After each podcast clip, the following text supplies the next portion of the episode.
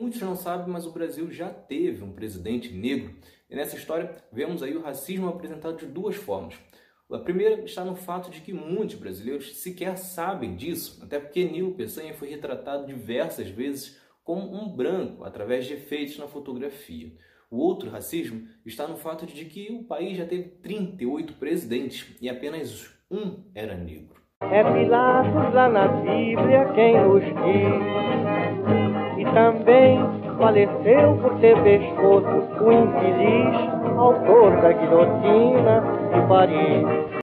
Aqui no outro lado da história eu já falei em outro episódio como foi o governo de Nilo Peçanha, mas agora mostrarei como foi a trajetória dele.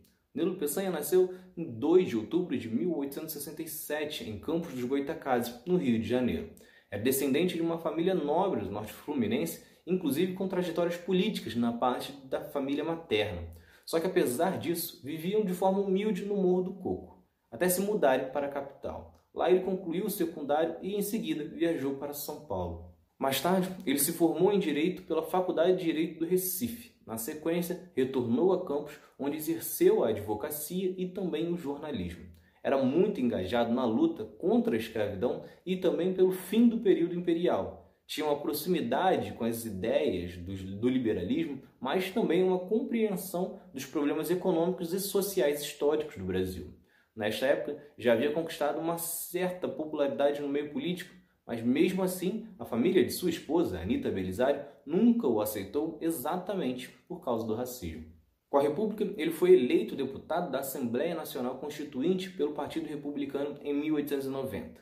Na sequência, teve dois mandatos como deputado estadual do Rio de Janeiro entre 1891 e 1903. Em 1903, ele é então eleito presidente do Estado do Rio de Janeiro, o que seria equivalente ao posto de governador com um governo muito elogiado, foi chamado então para ser vice-presidente na chapa de Afonso Pena. Durante seu mandato como presidente do Rio de Janeiro, teve como principal decisão econômica a diversificação da agricultura, embora não tenha deixado de apoiar o café. Além de também apoiar a implementação das indústrias e em 1906 foi responsável também por criar as primeiras escolas técnicas no estado do Rio de Janeiro. Lino Peçanha e Afonso Pena então venceram a disputa das eleições, mas Afonso Pena morreu em 1909, faltando pouco mais de um ano de mandato. Com isso, Nilo Peçanha assumiu a presidência e governou por 17 meses. Tinha como lema paz e amor.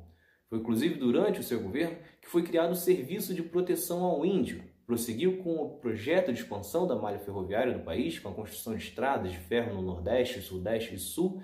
Ainda reformou os Correios e Telégrafos além da criação de escolas de aprendizes artífices, que funcionavam como as escolas técnicas hoje, qualificando a mão de obra. Nilo Peçanha era bom orador e discursava com frequência pelas praças da cidade. É considerado também por muitos biógrafos o primeiro presidente no Brasil de caráter popular. Com o fim do mandato, ele se afastou temporariamente da política e até saiu do Brasil. Retornou somente em 1912, quando foi eleito senador pelo Rio de Janeiro. Dois anos mais tarde, venceu novamente para ser o presidente do Rio de Janeiro.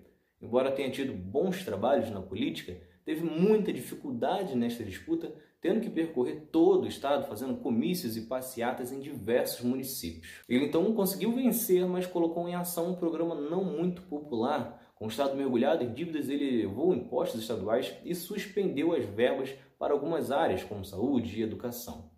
Nilo Peçanha não chegou a concluir o mandato, se anunciando em 1917, quando então foi nomeado para ministro das Relações Exteriores. Em 1922, lançou-se candidato à presidência, mas acabou derrotado por Arthur Bernardes. Durante o período que esteve na política, Nilo Peçanha quase sempre foi retratado nos jornais ou em charges como um branco. Nilo Peçanha faleceu em 1924.